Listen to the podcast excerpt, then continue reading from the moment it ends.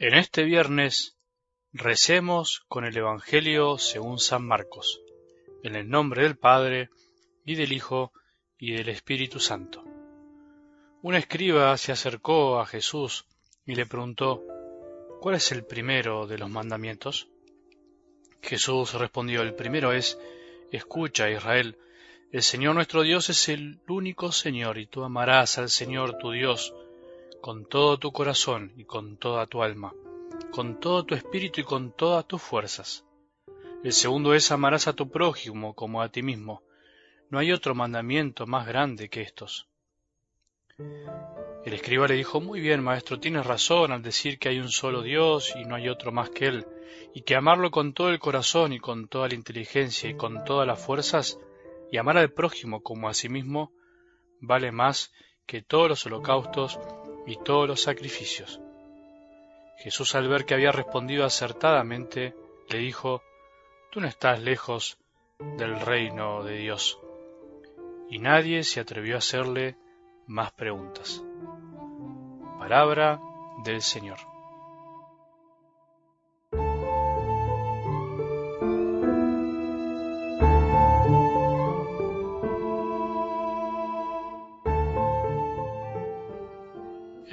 A escuchar lo que a veces la mala memoria o la rutina nos hace olvidar.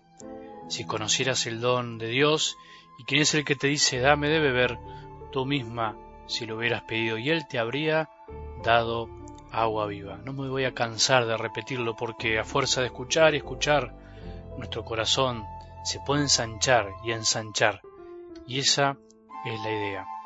Jesús se sentaba al costado del pozo esperando que la samaritana le pida agua, pero antes él le pedía de beber. Quería despertar la fe en ella para que ella tenga necesidad de él. Eso es lo que hace Jesús en la vida de cada uno de nosotros. Quiere despertar nuestra sed de amor hacia Él. Si fuéramos conscientes, si supiéramos cuánto nos ama Dios, cuántos dones nos ha dado por medio de su Hijo, nos pasaríamos la vida, el día, pidiéndole lo que realmente nos hace falta y no tantas cosas que a veces en realidad no necesitamos. Tengo sed, Señor, en estos momentos, momentos difíciles, donde todos estamos descubriendo lo esencial de nuestra vida, pidamos tener sed. ¿Qué necesitamos? ¿Qué necesitamos realmente? Una vez tuve la gracia de celebrar un casamiento de una pareja, de unos amigos, que volvieron a la fe después de muchas búsquedas, después de muchas idas y vueltas. Felices decidieron regularizar su matrimonio y dejar que Jesús consagre el amor que hace tanto tiempo se tenían. Tienen un hijo pequeño, que es un regalo de Dios, como todos los niños, pero este es muy especial. Después de la celebración, mientras los esposos les tiraban arroz, me quedé con él frente al altar mirando a Jesús y le dije, Santi, rezamos. Sí, me respondió. Nos arrodillamos juntos y rezamos cada uno lo suyo. Cuando terminamos le pregunté, ¿qué le pediste, Santi?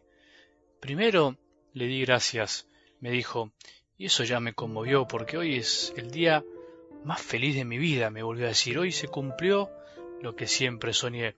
Y después le pedí a Jesús que me regale dos hermanitos. Es hijo único, por eso, un varón y una mujer. ¿Por qué dos? le pregunté. Porque si somos más, vamos a ser más felices entre todos. Una maravilla este niño. Por algo Jesús nos dice que tenemos que hacernos como niños, ¿no?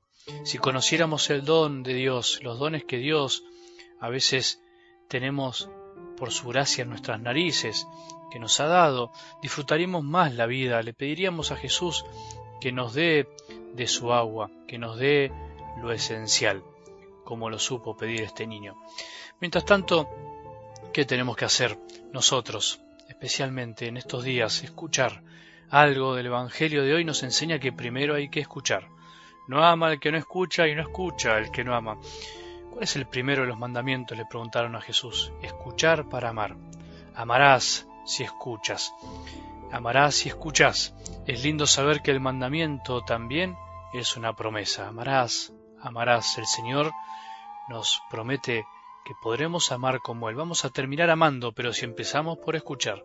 Escuchar es el primero de los mandamientos, es lo primero que Dios quiere de nosotros. Sin escucha no hay posibilidad de amor, no hay amor que prospere. A veces creo que los cristianos queremos empezar por el final y nos olvidamos del principio. Siempre es bueno empezar por el principio. Como decía un canto por ahí, crece desde el pie, crece desde el pie. Todo crece desde el pie. ¿Cómo pretender que Dios sea todo si no le damos lo primero y principal que es el oído, que hace que las palabras lleguen al corazón? ¿Quién se puede enamorar de alguien al que jamás escucha? Por eso es bueno volver a escuchar que el primer mandamiento en realidad es escuchar. No se puede amar a quien no se escucha. Mira a tus hijos, a tu marido, a tu mujer, a tus hermanos, míralos y pregúntate con sinceridad si es posible amarlos de verdad, si en verdad no los escuchás, si no te tomas el tiempo para saber qué piensan, qué sienten, qué necesitan, sentándose un rato con ellos. Cuando empezamos a escuchar a los que tenemos al lado, nos llevamos muchas sorpresas, para bien y a veces para mal. Nos sorprendemos para bien cuando de golpe descubrimos una riqueza inimaginable en personas que antes no teníamos en cuenta. Nos sorprendemos para mal cuando de golpe nos distanciamos de personas que en realidad no conocíamos bien, porque al fondo no nos escuchábamos. ¿No será que con Dios nos pasa lo mismo? ¿No será que nos alejamos de Él porque nos perdemos de escucharlo? ¿No será que nos enamoramos perdidamente de Él cuando nos decidimos a escucharlo? El amor de Dios brota y crece casi naturalmente cuando se lo escucha.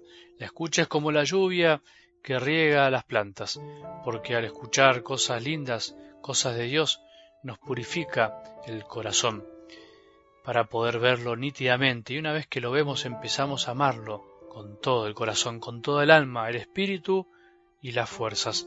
En cambio, cuando las cosas quieren ser al revés, o sea, obligarse a amar a un Dios que no se escucha y no se sabe bien quién es, es casi tan imposible como estar ciego, sordo y querer enamorarse a la distancia que ni siquiera veo ni escucho.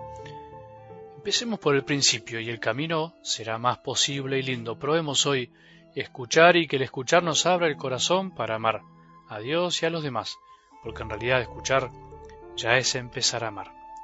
Que tengamos un buen día y que la bendición de Dios, que es Padre misericordioso, Hijo y Espíritu Santo, descienda sobre nuestros corazones y permanezca para siempre.